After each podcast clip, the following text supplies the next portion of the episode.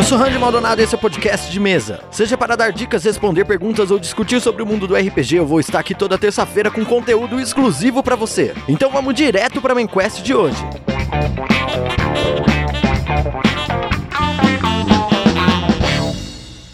No, no, this is a role playing game. It takes place entirely in our collective imagination. Ooh, Neil.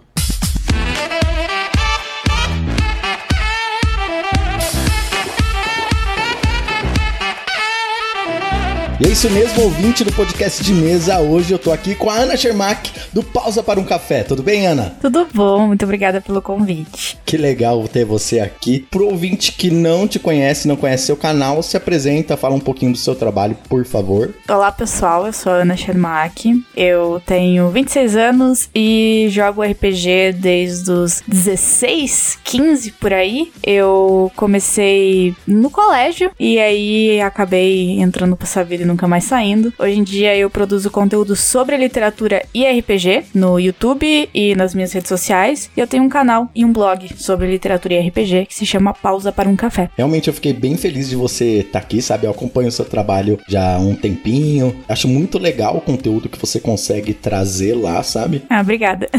eu sempre fico feliz quando tem esse retorno, porque eu sempre tive medo de falar sobre RPG no, no blog, né? Que ele começou como literatura. Eu sempre curti, sempre joguei, sempre mestrei, mas eu não trazia porque eu achava que o público não ia gostar. E um dia eu fiz um vídeo e falei, nossa, não é que o pessoal gosta mesmo? Então, aí acabou casando muito, assim. Teve um feedback bem positivo? Muito. Foi surpreendente, assim, para mim. Eu não achava que o pessoal ia gostar tanto, né? O meu público especial. E aí eu fui abraçada pela comunidade de RPG na internet, que me recebeu muito bem. E hoje estamos aí com várias mesas jogando online. Eu fiquei sabendo que tem uma história aí, mais ou menos, de uma professora de filosofia, alguma coisa assim. Você poderia contar essa história para mim, que eu queria conhecer mais sobre ela? Claro, eu adoro contar ela porque, diferente do que a maioria das pessoas começa jogando RPG, eu comecei com uma mulher, né? Uma mestra. Então, isso eu acho que é muito positivo e muito gostoso de contar. Eu tinha uma professora de filosofia no terceiro ano do ensino médio. Ela fez uma.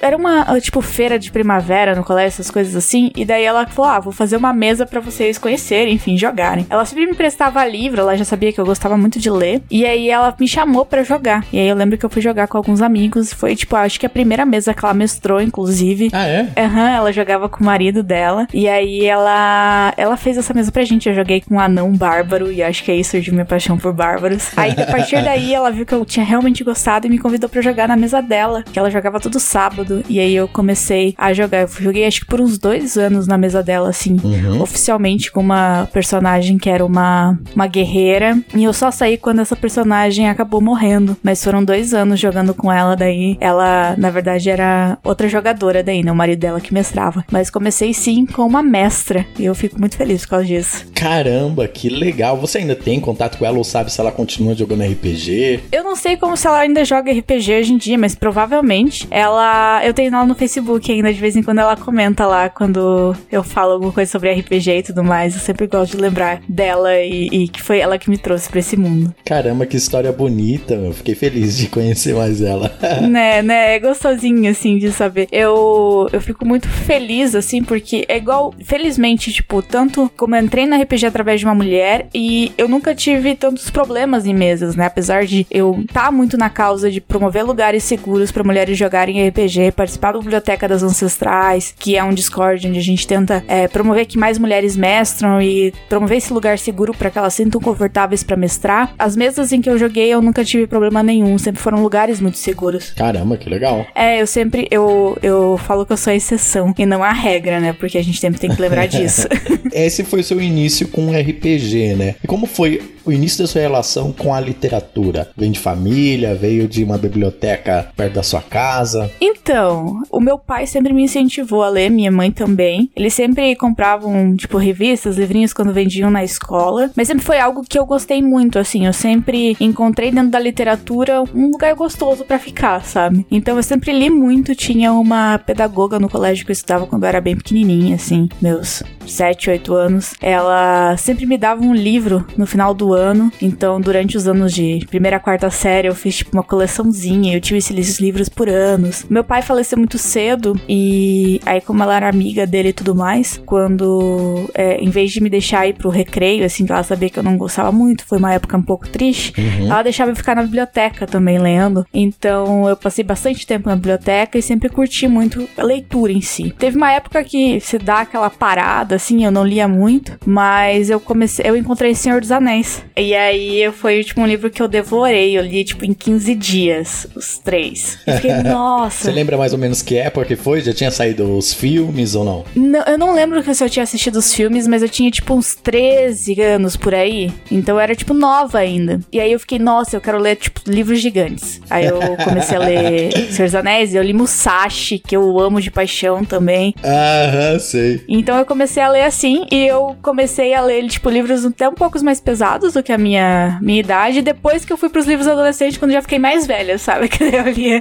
ah, que legal. É porque tem essa rebeldia do adolescente de querer ser muito adulto. É... Se ele conhece a literatura e ele quer ler. Eu tive essa época em que eu, com 13, 14 anos, não, porque eu vou ler Dostoiévski. Não, não entende nada, sabe? né? Mas vou lendo ah, Dostoiévski. Muitas vezes não entendia nada, tive que reler de novo quando eu fiquei adulto, sabe? Mas eu Nossa, tava eu, lá. Eu li, eu li o Idiota na, na adolescência e hoje eu não lembro patavinas o que tipo, nunca entendi livro nenhum. E assim eu fui, tipo, aí eu, quando eu li Tolkien, eu queria escrever um livro de fantasia e ser muito, nossa, daí eu comecei a escrever um livro que nunca foi pra frente.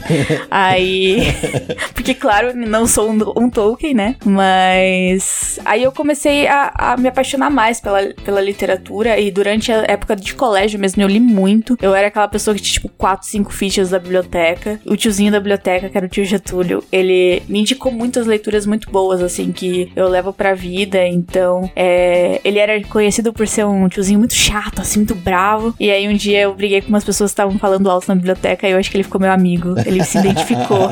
e ele começou a me recomendar boas leituras, tipo Hannibal, Agatha Christie, vários livros de romance policial, Hemingway. Então, durante o segundo e terceiro ano da, do, do, ensino médio, eu li muito. E quando eu fui pra faculdade, foi ali no final do terceiro ano, pro início da faculdade, quando eu criei o Pauso para um Café, eu eu estava muito perto da biblioteca pública aqui de Curitiba, mas tipo muito perto mesmo. Uhum. Então eu ia direto lá pegar livro, emprestar livro da biblioteca pública. Então foram épocas assim, um, uma das épocas mais gostosas de leitura que eu tive, porque eu tinha já o pausa, mas eu escrevia tipo textos aleatórios, não, não era focado em literatura. E aí eu li o chamado do Cthulhu, do HP Lovecraft. Hum, era a minha próxima pergunta, porque eu sei que tem alguma relação com a criação do canal. Tem. E aí eu comecei, eu li esse livro e falei, cara, que livro bom. E a minha família, assim, apesar de sempre ter me incentivado muito para ler, minha mãe lê muito devagar, ela não é uma leitura, tipo, muito rápida, igual eu. Meu pai já era falecido e meu irmão nunca gostou de ler. Ele era do, dos games, inclusive hoje ele faz faculdade de desenvolvimento de games. Mas ele nunca gostou muito de ler, então eu não tinha com quem conversar sobre livros, conversar sobre literatura. Então eu comecei a ler esse livro e falei, tipo, meu Deus do céu, eu vou escrever. Ah, eu tenho um blog, comecei a escrever. E aí surgiu o Pausa focado pra literatura mesmo, porque daí gente começou a escrever, eu já era, eu tava me formando, tava fazendo faculdade de marketing, né? Comecei, então eu já tinha aquele lado mais o background de mercenária. então eu já comecei a falar, não, isso aqui pode ser alguma coisa, pode ser algo. E eu comecei a investir realmente e comecei a ir atrás de parceria. A gente começou a trazer editoras, né, para serem nossas parceiras e, e foi crescendo e hoje estamos aí há nove anos, né? É muito tempo. É bastante tempo mesmo. E, e eu queria saber como é que tá o canal hoje e quais são os planos pro futuro, né? Porque ele tá numa crescente muito legal. Mas eu queria saber um pouco do que, que você imagina a longo prazo. Ele é meu xodozinho, né? Apesar de eu gostar muito do blog, mantendo até hoje. Eu sou uma daquelas, tipo, o blog não morreu, gente, acessem os blogs. Eu gosto muito do canal do YouTube, trabalho com isso hoje. O meu sonho é poder viver só dele, né? Hoje em dia eu trabalho ainda e mantenho pausa. É quase igual o pai do Cris, né? Eu tenho dois empregos.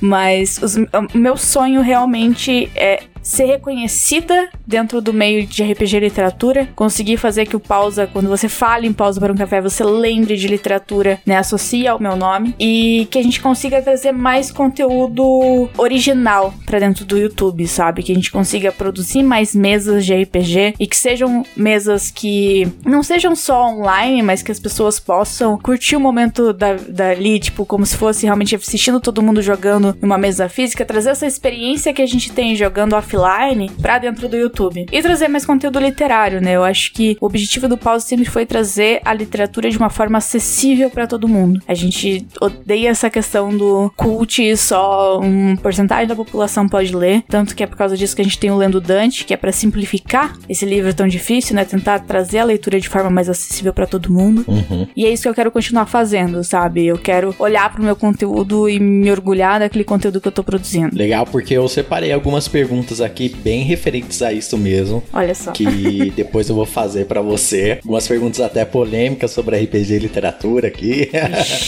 você tem nove anos de canal, é um tempo bem expressivo. Eu aqui com o podcast não fiz nem um ano ainda, por exemplo. O que, que o canal te trouxe de mais legal até agora? Uma experiência assim que você poderia contar, sabe? Eu acho que teve algumas coisas legais, tanto da área da literatura quanto da área do RPG. A mais a principal delas foi os amigos que me trouxe, sabe? Eu acho que eu sempre fui a menina da biblioteca, dos livros, sabe? A rata de biblioteca. e uhum. dentro do YouTube, enfim, com essa comunidade inteira, eu fico muito feliz porque a minha comunidade é muito boa. Eu pude me abrir, eu pude contar os meus medos, as minhas inseguranças, é, situações minhas mesmo, da minha ansiedade, inclusive, e o público sempre aceitou muito bem. Eu tenho um público muito bom, sabe? Muito querido, que tá junto ali. E eu acho isso incrível, sabe? No meio da internet. Tipo, o YouTube não é exatamente o padrão, né? Não, que é terra de ninguém, né? Geralmente. É. A gente tem esse, esse público muito gostoso que se engaja, que comenta, que participa, que, tipo, escreve textão e tá junto. Então, é, é, essa é, para mim é a coisa mais maravilhosa, assim, sabe? Eu tenho um lugar onde me. onde correr quando eu preciso de ajuda. E o pausa sempre foi isso para mim, sabe? Pode estar tá tudo caindo, mas o pause eu acho que eu, eu nunca vou acabar com ele por causa disso, porque ele é uma casa para mim. Eu sempre falei que a gente é uma família, as pessoas que escrevem até hoje são tipo pessoas que passaram pelo pause, mas que continuam tipo tendo aquele tendo um lugar na família pra gente. De literatura, eu acho que os momentos mais importantes para mim foi participar da Bienal como cara do submarino. Foi muito importante essa experiência por ter tipo uma marca grande acreditando no nosso trabalho e eu conheci autores incríveis incríveis, incríveis. Entrevistei a Elana Cassoy, pude entrevistar o Ednei Silvestre, conheci o filho do, o filho do Graciliano Ramos e pude conversar com ele. Então, tipo, teve experiências maravilhosas. E do D&D, tipo, tá lá no primeiro evento de D&D no Brasil, é, junto com a Galápagos e ser a única mulher lá no, no, no DOF, né, representando o D&D junto com a Galápagos. Isso foi sensacional. Quando eles me convidaram, eu praticamente não acreditei. Achei que, tipo, não, não, não vou conseguir mestrar gente, num evento. Nunca tinha mestrado em evento assim, mas foi sensacional e essa parceria que a gente tá criando com a Galápagos tá incrível. Poder representar de certa forma o um número tão expressivo que a gente tem de mulheres, mulheres que mestram, mulheres tão incríveis dentro do RPG é uma coisa sensacional, é uma coisa que eu agradeço muito. Claro que tudo isso é porque o público tá aí curtindo e, enfim, ajuda a gente também nesse feedback, mostrando pra gente o que, que é legal, o que não é, o que eles gostam, o que eles não gostam, e enfim, é uma troca mútua né? A gente não faz nada sozinho. E você falou que você ainda não vive só do canal, né? Que dificuldades você encontra hoje ainda com o canal, por exemplo? É muito complicado a gente conseguir monetizar a literatura no Brasil. Uhum, sim. A gente tá em um país em que a média de leitura da população é três livros no ano, onde comprar um livro é que, tipo, 10% de um salário mínimo, né? Um livro que custa 40, 50 reais. É muito dinheiro. A gente tem essa, essa dificuldade da literatura no Brasil. Então, você monetizar isso, olhar para as empresas, as empresas lá, ah, vou investir em canal de literatura, é muito difícil. Você encara um, um, uma dificuldade de mercado muito maior do que um canal de games ou um canal de beleza, que pode também atrair milhões muito fácil. O público de literatura é um público muito mais nichado que um público de beleza, por exemplo. Então a gente tem um público menor, a gente tem uma desconfiança maior das editoras, elas estão acostumadas a mandar o livro pro jornalista e ter ou não uma resposta. É, foi um mercado que foi crescendo muito sem saber para onde que estava crescendo e como que estava crescendo, então ainda assim é difícil um autor acreditar que ele deve pagar para aparecer no seu canal, na sua mídia. Geralmente as pessoas querem que a gente faça isso de graça, porque não, porque se você ama literatura, então você tem que ler meu livro de graça. É, é a mesma não coisa é com assim. RPG, né? Ah, não, mas você não gosta de RPG? Eu não então posso não pagar minha dinheiro. conta de luz com é. três livros, sabe? não existe essa possibilidade. E é um trabalho, né? Eu investi muito para estar tá aqui e conseguir esse público durante nove anos. É, o seu trabalho de hoje é tudo isso. É, né? é muita coisa que vem desde de 2010 pra cá, né? Essa é a maior dificuldade hoje em dia. Mas eu acho que a gente conseguiu, aos poucos, tá conseguindo mostrar para as empresas que vale a pena investir, a gente consegue vender o seu produto. É, a gente fala de literatura, mas fala de outras coisas também. E o público de literatura não gosta só de livros, ele gosta de muitas coisas. Então, a gente tem esse público muito bacana aí. Thank you.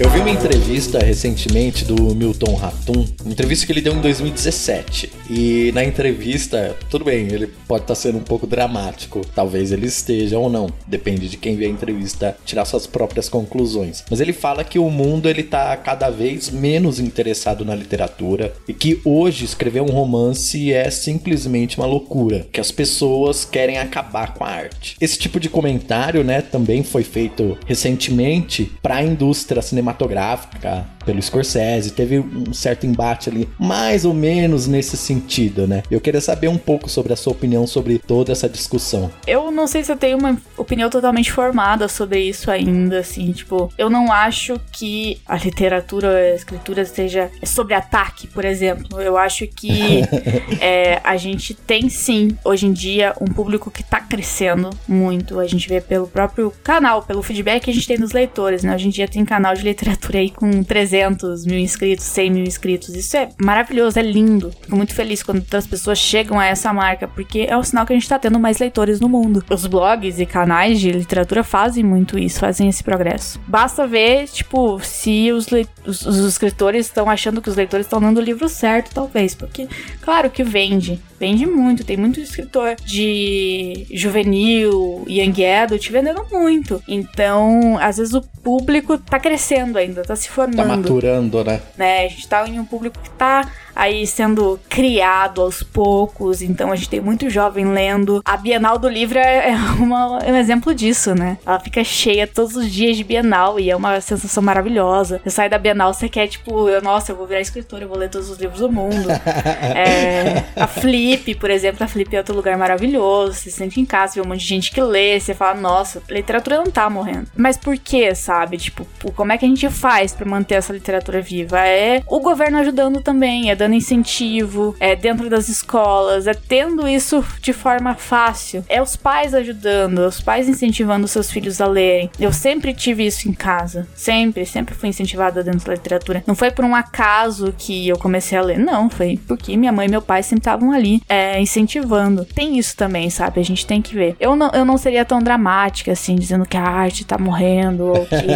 é, até o que é arte, né? A gente tem várias perguntas para fazer. Scorsese às vezes daí tá, tipo, ele critica vários filmes que ele fala que não é cinema, blá. Então eu acho que a gente tem que ser um pouco mais maleável também com essa questão, sabe? Tipo, pode ser que você não goste, mas as pessoas gostam, então tá tudo bem, sabe? É, eu até entendo um pouco esse sentimento, assim, mas no final das contas eu acho um sentimento um pouco elitista, sabe? Também, também, porque não tem como você obrigar um pai que tem dois filhos e recebe salário mínimo a dar livro de presente para essas crianças. Ele tem que colocar comida na mesa né? É engraçado você falando do incentivo à literatura, do, da sua família e tal. Eu lembro que o primeiro livro que eu li, que foi, se não me engano, aquele. Talvez isso me ajude a lembrar o título correto: As Aventuras do Barão de Rounds. Daqueles da Vagalume? É, é né, nesse estilo, nesse estilo da Vagalume mesmo. E, literalmente, e eu estou usando aqui a palavra do modo correto, porque é, eu vi que muitas pessoas hoje em dia usam a palavra literalmente em outros significados.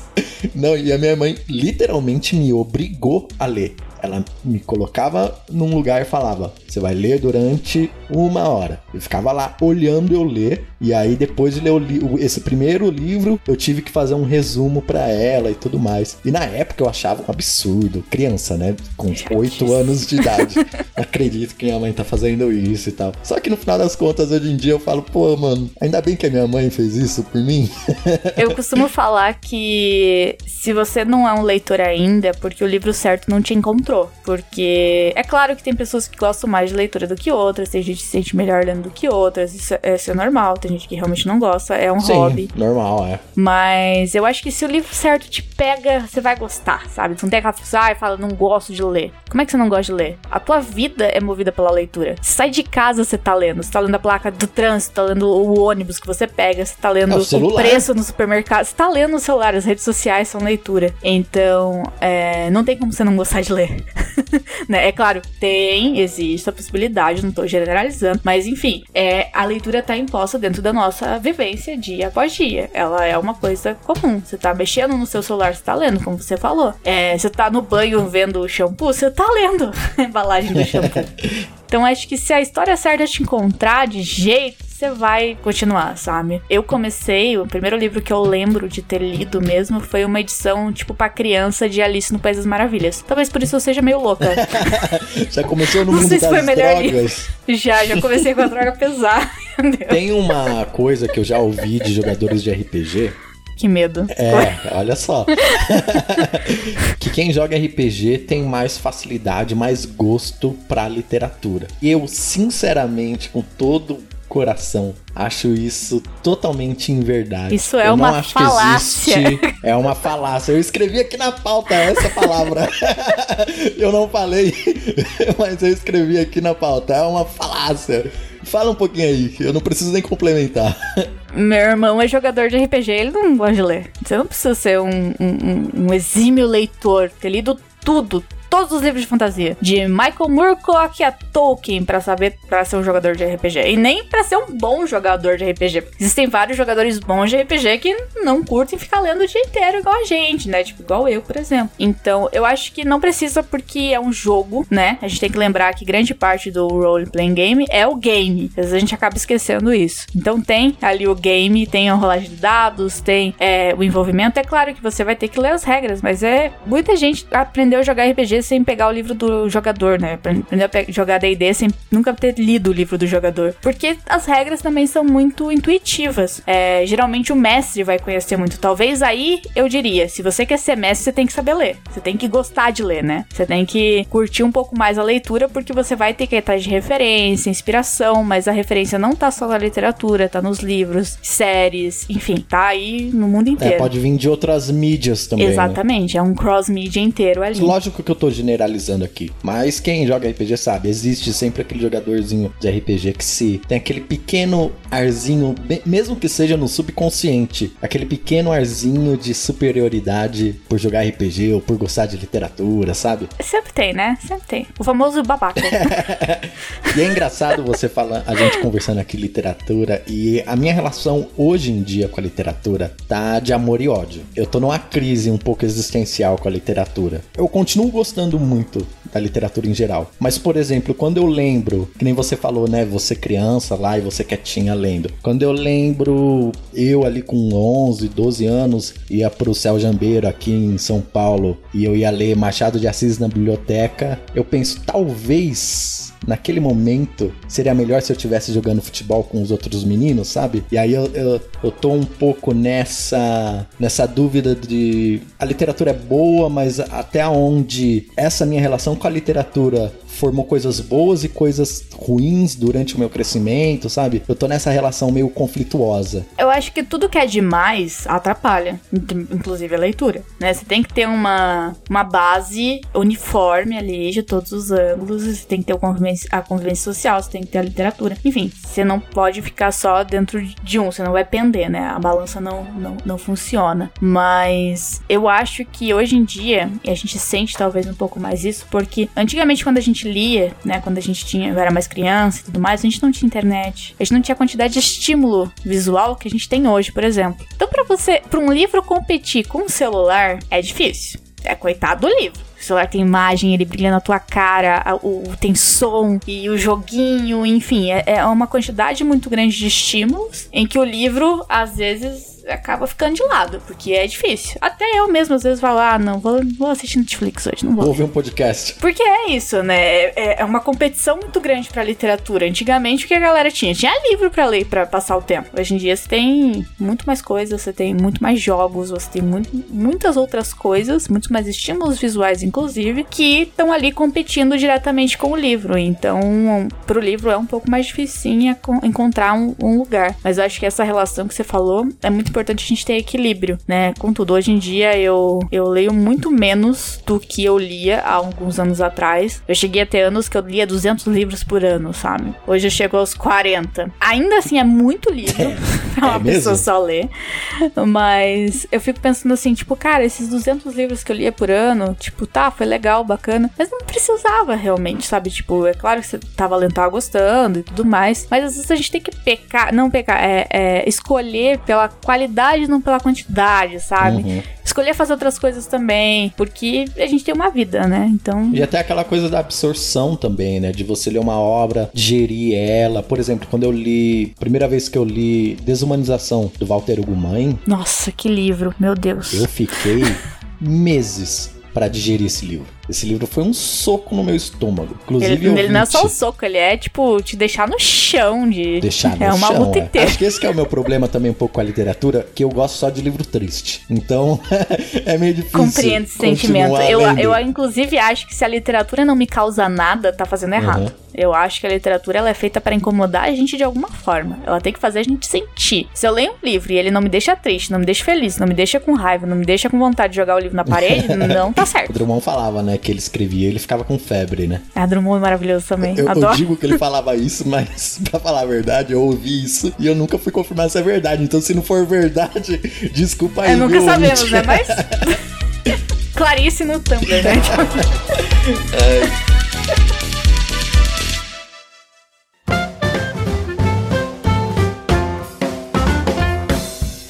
Fazer uma pausa agora no episódio rapidinho só para dar alguns recadinhos para você. Lembrar para você me seguir no Twitter e no Instagram arroba podcast de mesa. Compartilha esse episódio e os outros episódios do podcast também com seus amigos, porque assim o podcast pode crescer, né? Pode chegar a novos ouvintes. E claro, se você quiser ajudar o podcast de mesa financeiramente, você pode assinar o podcast pelo PicPay ou pelo Padrim. picpay.me barra podcast de mesa ou padrim.com.br barra podcast de mesa. Lá você tem acesso a conteúdo conteúdo exclusivo, há também o grupo secreto que a gente conversa sobre RPG e tá rolando agora um projeto lá entre os assinantes de ter sempre alguém mestrando uma one shot, então tá muito legal. Eu inclusive joguei uma one shot muito divertida com o Leonardo Rodrigues, que ele fez todo uma one shot ali meio de terror, suspense e investigação que se passou ali no Brasil dos anos 60, 70. Então se você quer jogar com a gente, também vir mestrar aqui, assina o podcast, faz parte do nosso grupo, você vai ter acesso a conteúdo conteúdo exclusivo também e até PDFs sobre RPG que eu produzo de vez em quando, como um agradecimento para os assinantes, é claro. Se você quiser mandar um e-mail pro podcast de mesa com uma história longa contando as suas experiências de RPG ou até dúvidas mesmo, você manda para contato.podcastdemesa@gmail.com, beleza? Então é isso,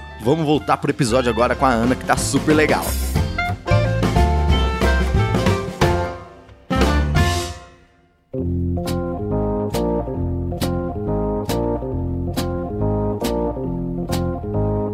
Só que ao mesmo tempo, indo contra um pouco o que eu falei, eu acho que sim, o RPG ele pode ser usado para beneficiar a literatura, para desenvolver esse gosto por literatura, principalmente se ele é usado em conjunto com a educação, na, nessa fase, na formação da, da, da criança e tudo mais, né? Você tem alguma dica aí? Você conhece alguma experiência que você já viu isso acontecer? Eu tenho um post no Pausa para um Café que se chama Dungeons and Dragons, ou RPG, muito mais que só um jogo. É, eu acho que o RPG como um todo, né? A gente tem milhares de sistemas incríveis hoje em dia, não só facilitam e podem contribuir com a educação, mas também até inclusive em processos terapêuticos, né? O RPG ele tem essa. É, existem muitos médicos e psicólogos que usam RPG como sistema terapêutico hoje em dia. Então eu acho que já, já deixou de ser só um jogo há muito tempo. Mas mesmo assim ele é um jogo. Isso é o mais incrível dele. Então é bacana a gente realmente, eu acho que. Eu, eu não conheço ninguém que utilize hoje em dia, assim, amigo, enfim, professor, que utilize hoje em dia na, na sala de aula, por exemplo. Mas eu não duvido que tenha, sabe? Não duvido que algum mestre aí esteja usando com seus alunos, esteja trazendo ou influenciando pessoas. Espero que tenham, igual a minha professora, né? Que me trouxe pra esse mundo também. Eu moro aqui em São Paulo e eu trabalhei bastante tempo em livraria, né? Tanto na cultura, Saraiva, etc. E recentemente houve até o fechamento de várias unidades da Saraiva por todo o Brasil, inclusive a que eu trabalhei, que foi a unidade de Higienópolis, que é um bairro rico aqui de São Paulo, tudo mais. Quem é daqui conhece bem. Eu vi na época alguns comentários de ah, que pena, uma livraria fechando. Esse tipo de comentário, sabe? Só eu fiquei um pouco com uma coisa engasgada na minha garganta de. Eu, eu não acho que é uma pena essa Saraiva tá fechando, porque eu, eu não via a Saraiva, por exemplo, efetivamente fazendo um esforço para democratizar a literatura. Então é natural que ela feche, entendeu? Ela mesmo não, não criou novos leitores, que é necessário para você continuar ganhando dinheiro com a literatura, né? É, eu acho que tem isso também, mas tem o fato de que é um mercado, né? É uma, é uma empresa e ela precisa ganhar dinheiro, ela precisa se sustentar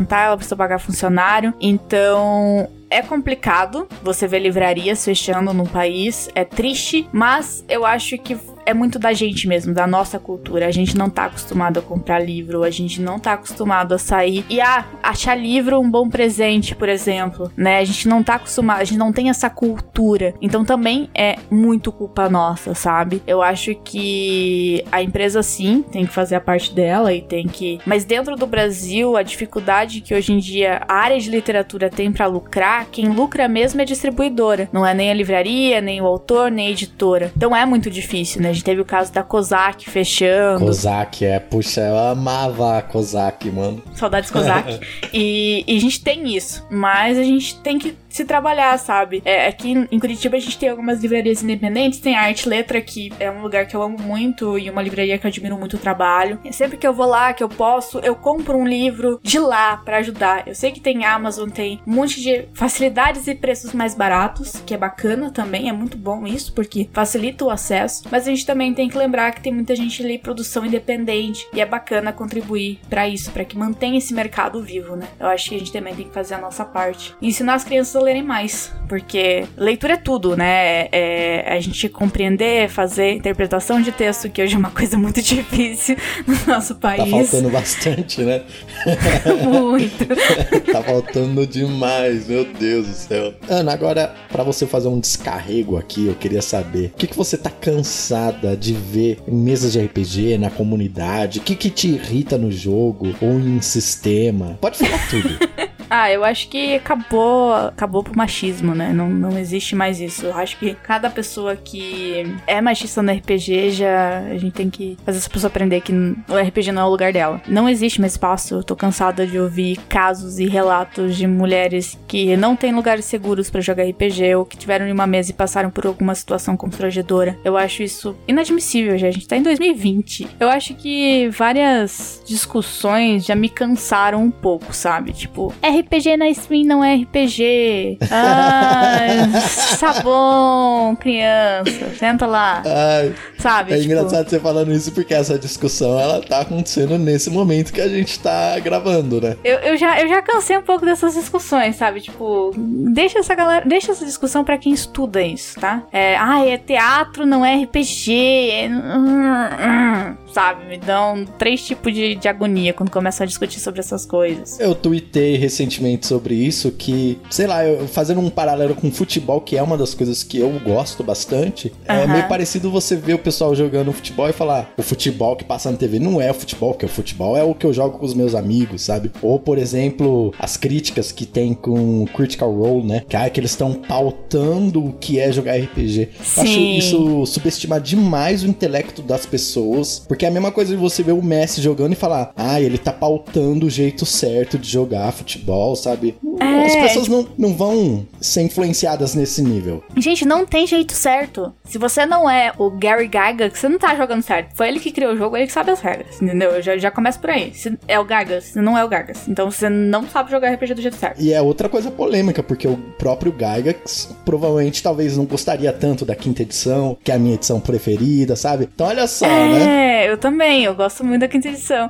Então, sei lá, tipo, gente, se divirta. Esse é, esse é o motivo da gente jogar RPG, se divertir. Você tá se divertindo? Você tá rolando dado? Você tá fazendo roleplay? Então você tá jogando RPG. É, esse é o simples para mim. Você tá rolando dado? Tá fazendo roleplay? Você tá se divertindo? Você tá jogando RPG. Mas claro, eu não tiro também o direito das pessoas de discutirem. Elas podem discutir longe de mim.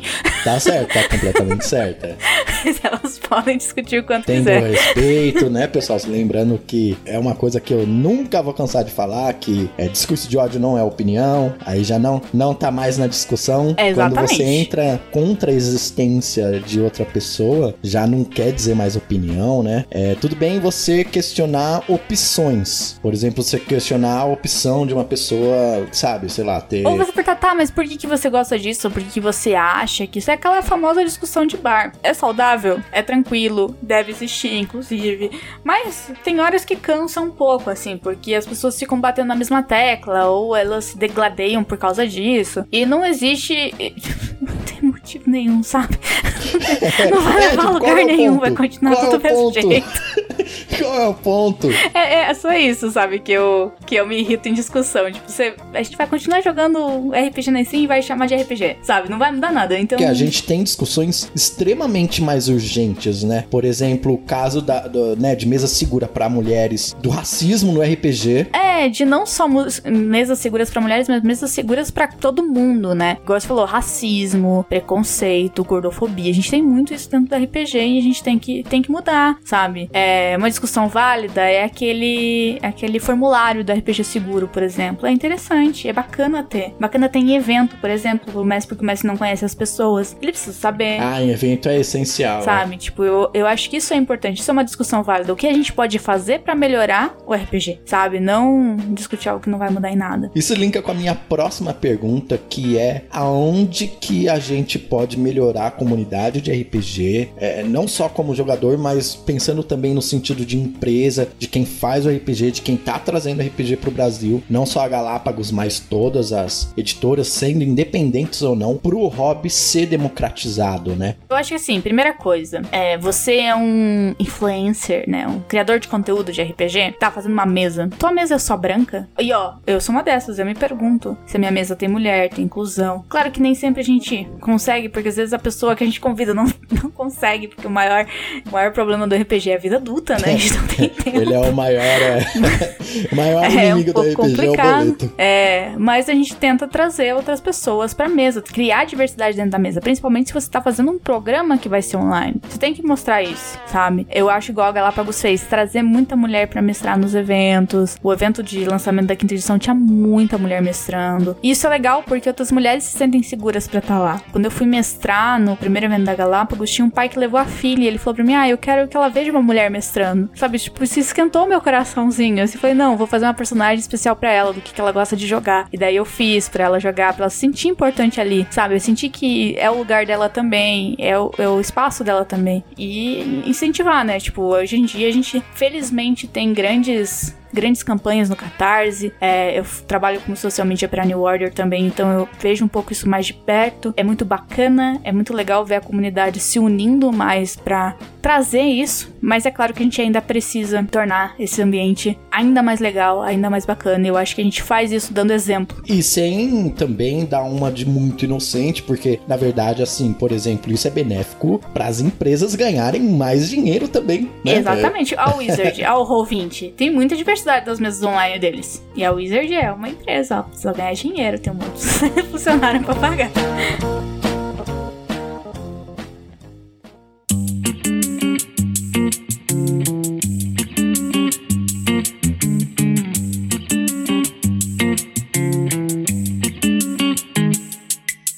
Eu sei que você lá no canal tem alguns vídeos falando sobre isso, mas eu tava querendo uma lista atualizada da Ana Shermack sobre livros, é, Deixa- deixa indicações de Scooby. livros, indicações de livros pra quem joga RPG e quer ler alguma coisa pra se inspirar ali e tudo mais. Eu acho que depende do seu tipo de leitura. Se você for um mestre, gostar de fazer essa descrição e tal, se joga no Tolkien. Eu, eu sou cria de Tolkien, eu amo Tolkien, tenho uma tatuagem selvagem Senhor dos Anéis, porque eu sou apaixonada, eu vou defender Tolkien com todo o meu coração. É, eu também defendo. Se alguém falar que Tolkien é ruim, que a descrição dele é demais, eu vou falar não. defendo meu menino aqui com todas as forças. Mas se você quer uma coisa mais leve, tem Michael Moorcock. Ele, ele é de fantasia, mas ele não tem. Tipo, ele é o oposto do Tolkien, sem descrição, sabe? Ele é muito mais direto, assim. É um livro que, inclusive, era publicado naquelas revistas pulp, sabe? Uhum. Mas eu acho que RPG não é só literatura de fantasia, não é só literatura fantástica. A gente tem muito jogo cyberpunk, a gente tem Starfinder aí. Tem o From the Loop que eu joguei agora, que é tipo fantasia urbana. Stephen King é, é, é, é RPG. Tem jogo hoje em dia que. jogo de RPG, mas essa pegada juvenil, né? Monster Hearts, né? Tem uma pegada assim. Tem o From the Loop, Kids on Bikes é maravilhoso, inclusive. Kids on Bikes é muito legal. E, e essa pegada meio Stranger Things, né? Que tem aí, é esse anos 80 que tá voltando à moda. E eu acho legal isso, eu gosto bastante. Eu acho que tem diversas possibilidades. E tem jogos brasileiros mesmo bem bacanas, como Arquivos Paranormais, que é terror, é suspense. Tem chamado do Cthulhu, que é Lovecraft, que não é fantasia. É terror. É, eu gosto muito de China Mieville, mas não é literatura fantástica. Ele é ficção weird, né? Que a gente fala, ficção científica weird, é ficção estranha. Uhum. E tem vários livros dele que são muito incríveis, principalmente para quem quer mestrar, enfim, buscar referência, que é A Cidade e a Cidade. Eu gosto muito desse livro. É maravilhoso, vale muito a pena ler. Eu gosto muito de Italo Calvino, que é uma indicação às vezes um pouco diferente, mas eu acho que ele traz muito essa dualidade na escrita dele de bem ou mal, de trazer uma lição pro leitor que eu acho que pode ser muito bem usada para trazer dilemas morais pro RPG. Tem um livro dele que se chama O Cavaleiro Partido ao Meio. Eu acho que tem tipo 120 páginas esse livro. É muito curtinho, mas fala sobre um cavaleiro que ele foi partido ao meio. As duas partes dele saem, uma é muito boa e outra é muito má e ele mostra como é muito ruim você ser muito bom e muito mal. Então você tem que ter o meio a meio. É fantástico esse livro. Tem um outro livro dele que inclusive me inspirou agora na, na mesa que eu tô mestrando no Perdidos no Play, que é Cidades Invisíveis. Inclusive a mesa tem esse nome. É, esse livro fala sobre cidades, é a descrição do Marco Polo, que, contando as cidades que ele visita, enfim. Deixa eu pensar, tô olhando aqui nos meus, na, minhas estantes pra ver. Tá bom. Mas tem, tem muito. Ah, tem Leonel Caldela, que é nacional. Eduardo Spo, que inclusive dá pra você jogar Filhos do Éden, né? Tem o Divina Comédia, Chuck Palahniuk. Eu poderia citar todos os escritores da minha estante, que eu acho que é tudo. Neil Gaiman, todos são incrivelmente válidos pra leitura. Você falou sobre Perdidos no Play, né? Fala um pouco, a gente tá gravando aqui, ouvinte, esse episódio em, no finalzinho de novembro, então se mudou alguma coisa aí, acontece. Mas fala um pouco do, do que você tá fazendo agora de RPG na internet, mestrando mesas, etc. Então, hoje em dia eu jogo no que me chamar. no, o Perdidos no Play foi o primeiro lugar, assim, que me abraçou, me convidou para jogar. E aí eles me mantiveram em casa. Achei. É, eles são sensacionais, gosto muito do Ramon e do Márcio. São muito queridos. É, foram amigos realmente que eu fiz pelo, por causa do RPG. E agora eu tô mestrando uma mesa de DD quinta edição por lá. Tanto eles me chamaram, eu falei, tá bom, vou mestrar. E é uma aventura autoral. Eu já tinha mestrado tanto aventura autoral quanto aventuras prontas da Wizard, como a Horde of the Dragon Queen, The Rise of Tiamat. E agora eu tô tendo essa experiência de mestrar uma mesa autoral minha, história minha, com base em D&D quinta edição, com todo o lore da quinta edição, né, de D&D, mas com essa uma fantasia que eu criei inspirada em cidades invisíveis, que são cidades que aparecem e desaparecem. Então, os jogadores foram convocados para essa missão por um mago e ele colocou eles para tipo buscar informação sobre o que que tá realmente acontecendo, que cidades são essas que estão tipo surgindo no mapa que nunca tinham existido antes, que ninguém sabia que elas não estão no mapa. Você me lembrou um conto, um, uma parte que tem, uma das histórias do New Game no fim do mundo do Sandman, em que um dos caras que tá lá na taverna no final do mundo contando histórias, ele conta mais ou menos uma história assim de uma cidade e tal. Lembra disso aí? Eu acho que eu lembro sim. Faz muito tempo que eu li Sandman. Inclusive, Sandman é o nome do meu cachorro, né? É tudo literatura. Ah, é? Que bonitinho. que legal. Eu, eu, tenho... O meu vizinho não consegue falar Sandman, ele fala Semida. Engraçado.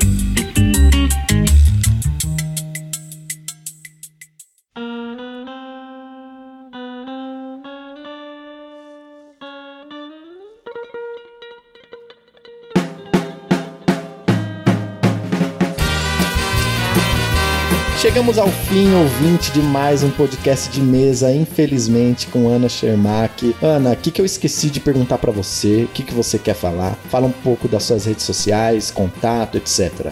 Estamos aí nas redes sociais, é pausa para um café em todas elas. A gente tem um catarse onde você pode contribuir, inclusive, para jogar com a gente. A gente tá tentando fechar uma mesa de Curse of Strahd, que eu vou mestrar só para os apoiadores. Então, se você quiser contribuir, isso ajuda muito a gente a conseguir fazer os projetos criarem vida e trazer mais RPG e conteúdo pro YouTube. Então, toda ajuda é bem-vinda. Se você puder compartilhar, enfim, trazer mais gente para esse projeto é muito bacana. É, a gente tem vídeos no YouTube, textos no pausaparumcafé.com.br e estamos aí produzindo conteúdo em praticamente todas as plataformas. Também jogo RPG online, mesa do Gruntar, Perdidos no Play, você me encontra por aí. Eu sempre aviso nas redes sociais. E claro, muito, muito, muito obrigado pelo convite. Adorei estar aqui participando com você. É isso, eu que adorei. Espero ver você aqui de novo. Mas é isso mesmo, ouvinte. A gente vai ficando por aqui. E boa rolagem de dados para você e até a próxima semana com mais um podcast de mesa.